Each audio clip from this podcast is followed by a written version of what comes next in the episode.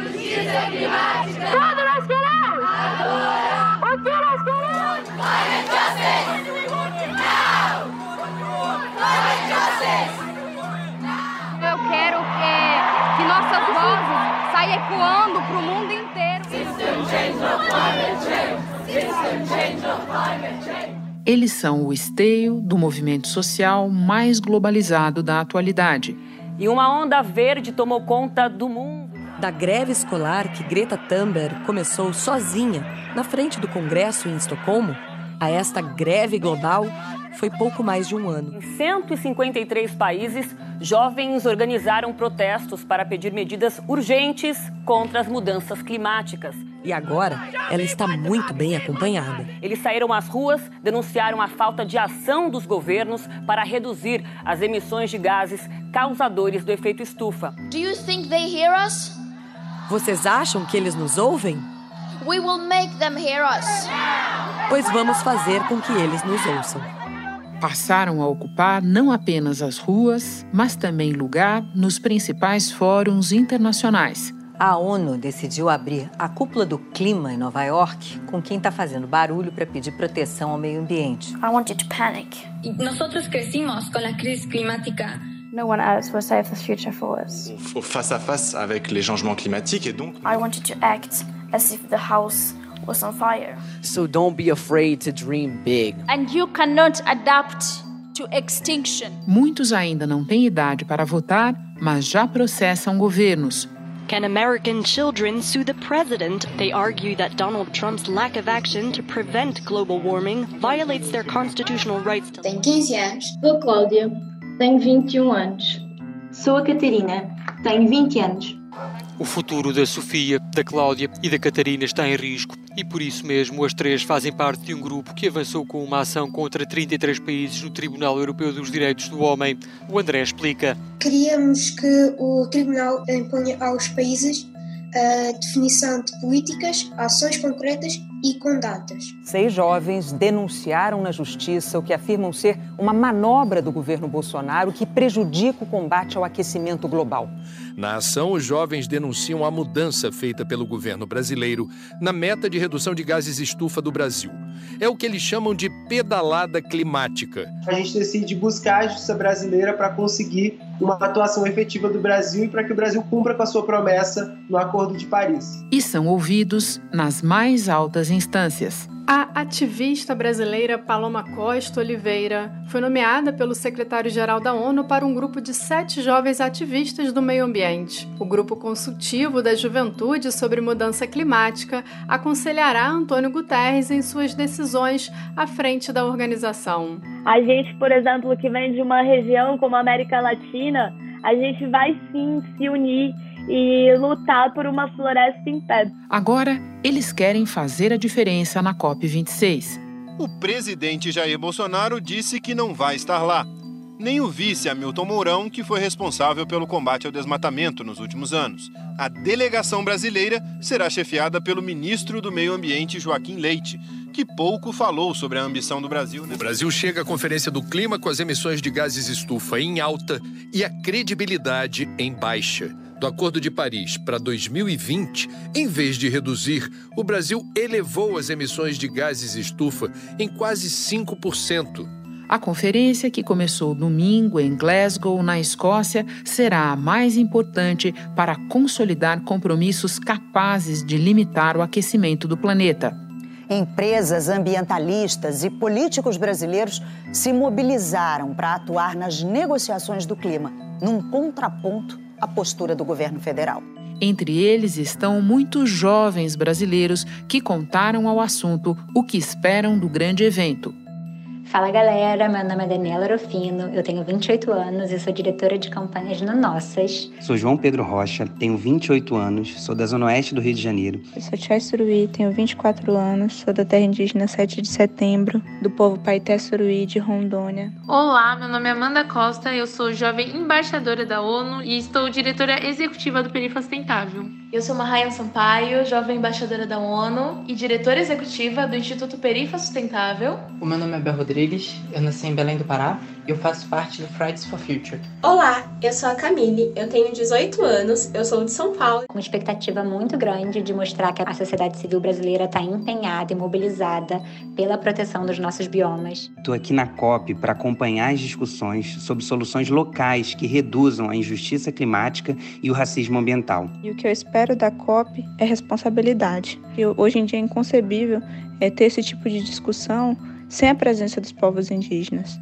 Para nós, enquanto mulheres negras e racializadas, é extremamente importante trazer a visão das nossas juventudes para esse espaço de decisão. Total. Quando rola essas discussões, eles estão falando sobre o nosso presente e o nosso futuro. Então, nada mais justo do que a gente participar desses espaços. Eu entrei para tentar fazer a diferença, para não só reclamar e reivindicar, mas para fazer parte da construção da solução. Eu estou aqui na COP porque eu acredito que com a articulação dos atores internacionais, nós conseguiremos chegar a um cenário socioambiental mais justo, reduzindo os danos climáticos que podem assombrar a minha geração. E é importante dizer que, independente dos resultados que saiam aqui da COP, é, a luta continua. Da redação do G1, eu sou Renata Loprete e o assunto hoje é a mobilização dos jovens pelo clima. Neste último episódio da série especial concebida pela produtora e roteirista do assunto Isabel Seta, eu converso com a ativista Catarina Lorenzo. Aos 14 anos, ela vive em Salvador. É estudante, surfista e embaixadora da ONU para Águas Internacionais. Aos 12, ela discursou na sede do Fundo das Nações Unidas para a Infância, em Nova York, depois de ter denunciado o Brasil ao Comitê da ONU para os Direitos das Crianças. Catarina e outros 14 jovens, incluindo a sueca Greta Thunberg, fizeram uma reclamação formal contra cinco países por falta de ação no combate às mudanças climáticas. Segunda-feira, 1 de novembro.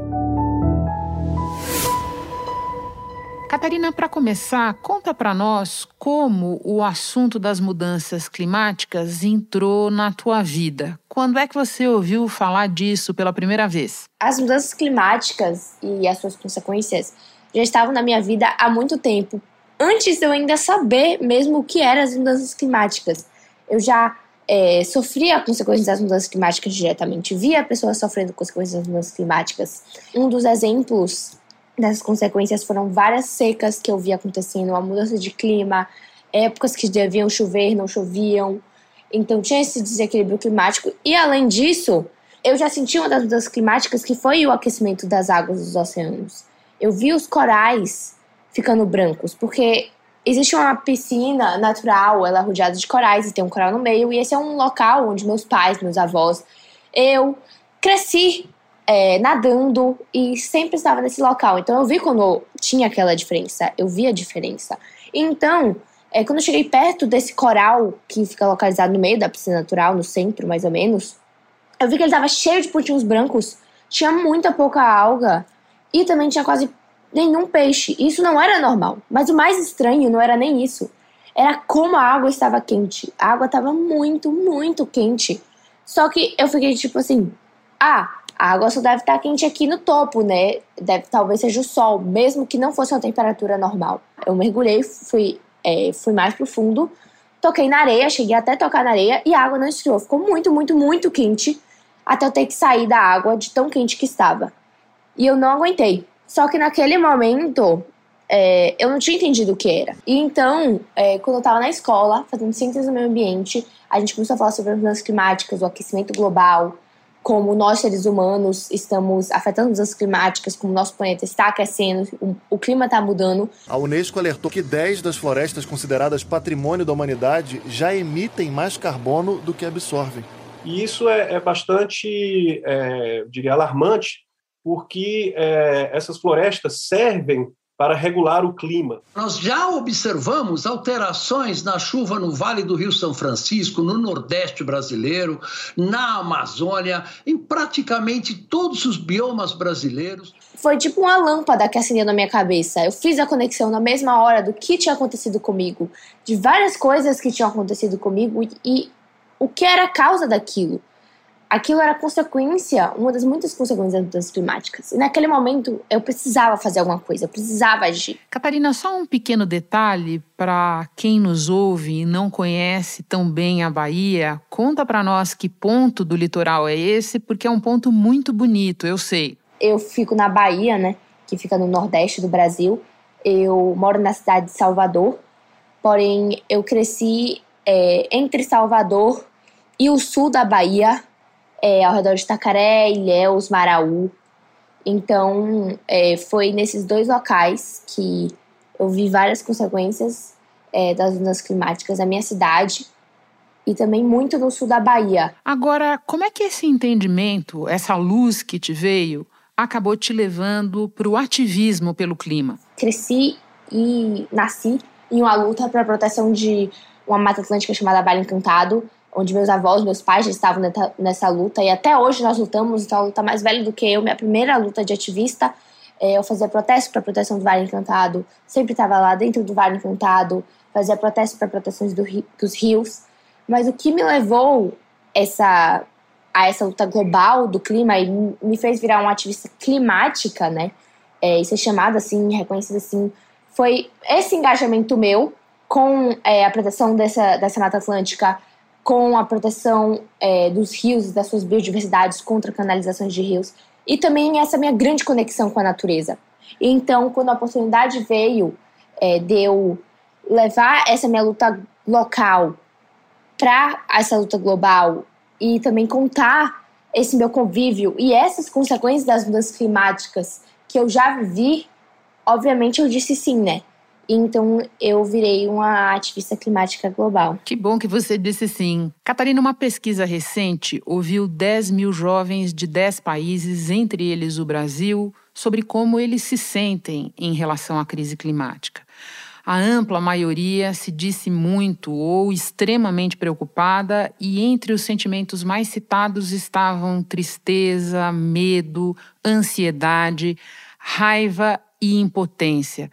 Você reconhece algum ou alguns desses sentimentos em você? Eu posso dizer que eu reconheço sim, porque às vezes eu sinto raiva, às vezes eu sinto medo, às vezes eu fico sim é, sentindo essa pressão, mas eu posso dizer que não é esse, esses sentimentos que são os mais fortes dentro de mim. Na verdade, quando eu vejo um problema, quando eu vejo um desafio, eu sou uma pessoa que eu gosto de resolver. Então, quando eu vejo um desafio desse, eu vejo problemas que nem todas as consequências das mudanças climáticas, eu vejo o meu futuro e como esse futuro, não só o meu, mas de todos os jovens e as próximas gerações e a nova geração, como o nosso futuro está correndo perigo, eu fico abalada, mas é algo, não é um abalamento tipo assim que me faz parar. Me faz querer eu fazer mais coisas, me faz eu querer agir para realmente mudar. Em Tel Aviv, a juventude foi para a rua com gritos e cartazes que pedem mais cuidado com o planeta. Ou, como muitos falam, com a mãe terra. Em Sarajevo, na Bósnia, artistas plásticos fizeram um dinossauro de carvão. Extinguir o uso de combustíveis fósseis também foi a palavra de ordem em outros países. Em Paris, um grupo criticou os bancos franceses e grandes empresas de energia por financiarem o uso desse tipo de combustível. Como esse aqui, no centro financeiro de Londres, em frente ao Banco da Inglaterra, alvo frequente dos manifestantes. Existe sempre uma crítica a bancos, empresas e governos que, segundo eles, usam recursos naturais como se fossem infinitos. Eu luto pela natureza, eu olho para a natureza, eu tenho a oportunidade de ter esse convívio com a natureza. Então, eu olho para o mar, eu olho para as árvores, eu olho para os pássaros, eu vejo o vento. E eu também vejo a humanidade, entende? Eu, eu gosto de olhar o lado bom das coisas. É, e a humanidade tem um lado bom. Eu retomo daqui a pouquinho a conversa com a ativista Catarina Lorenzo. Nos momentos em que bate o medo, como você falou há pouco, tá claro para você medo do quê? Então, eu tenho medo é, de não ter um futuro justo. Eu tenho medo de ter um futuro onde eu tenha que me preocupar, ter dificuldade a ter acesso à comida, ter dificuldade a ter acesso à água limpa, ter dificuldade a ter um ar limpo para respirar. E eu posso dizer que eu sou uma pessoa que tenho até muita oportunidade, mas aquelas pessoas mais pobres, aquelas pessoas com menos oportunidades, elas vão sofrer muito com isso. Então eu tenho essa preocupação. A maior crise ambiental do nosso tempo atinge a economia e afeta principalmente os mais pobres. Cuidar do clima, cuidar da agenda climática, e, antes de mais nada, um, um, cuidado que se tem com a questão social. É cuidar das populações mais pobres, porque são elas, exatamente elas, que vão sofrer os maiores impactos com as mudanças climáticas. Eu tenho essa preocupação de ter recursos para conseguir, conseguir sobreviver no futuro, entende? não só sobreviver, na verdade, mas viver, entende? Viver um futuro onde eu possa ser e mostrar o meu potencial. E, obviamente, é, eu temo esse desequilíbrio que já está acontecendo. Apenas no ano passado, em plena pandemia, enquanto o mundo registrava uma queda de 6,7% nas emissões, o Brasil seguia na contramão, um aumento de 9,5%, o maior desde 2006. No ranking dos países que mais agravaram o aquecimento global em 2020, o Brasil aparece em quinto lugar, atrás apenas de China, Estados Unidos, Índia e Rússia. A maior parte das emissões brasileiras vem do desmatamento ligado a pastagens e culturas agrícolas. É uma pedalada matemática que foi dada nos números e que afetou os compromissos do Brasil. O Brasil simplesmente diz que vai jogar para a atmosfera 40, 400 milhões de toneladas de carbono a mais em comparação ao que tinha prometido em 2015. Porque para a gente poder mostrar nosso potencial, a gente precisa ter um equilíbrio com o planeta, a gente precisa ter um equilíbrio com a natureza. Então eu temo esse desequilíbrio, eu temo esse futuro que a gente está criando nesse, nesse momento, esse futuro que a gente não está seguindo o caminho da sustentabilidade. Catarina, faz poucos dias que a ONU deu uma resposta a um caso apresentado por você, entre outros jovens.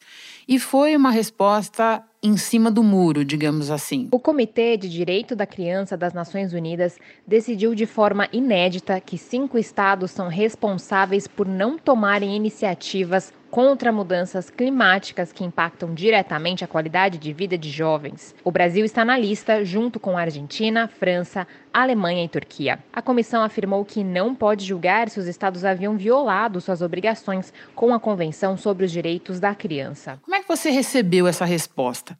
Então, eu posso dizer que eu fiquei muito desapontada, na verdade, com a ONU, porque essa oportunidade que a gente teve foi a oportunidade de termos ações concretas é, mas eu também fiquei grata, né? Eu achei que foi um passo sim grande da gente ter essa responsabilização da ONU, é, dos países serem responsáveis, mas eu achei muito. Me fiquei muito desapontada, pode ser até um pouco brava, porque já está comprovado que nós estamos sendo desafetados, já está comprovado que nossos direitos, os direitos das crianças, estão sendo afetados pelas ações desses países.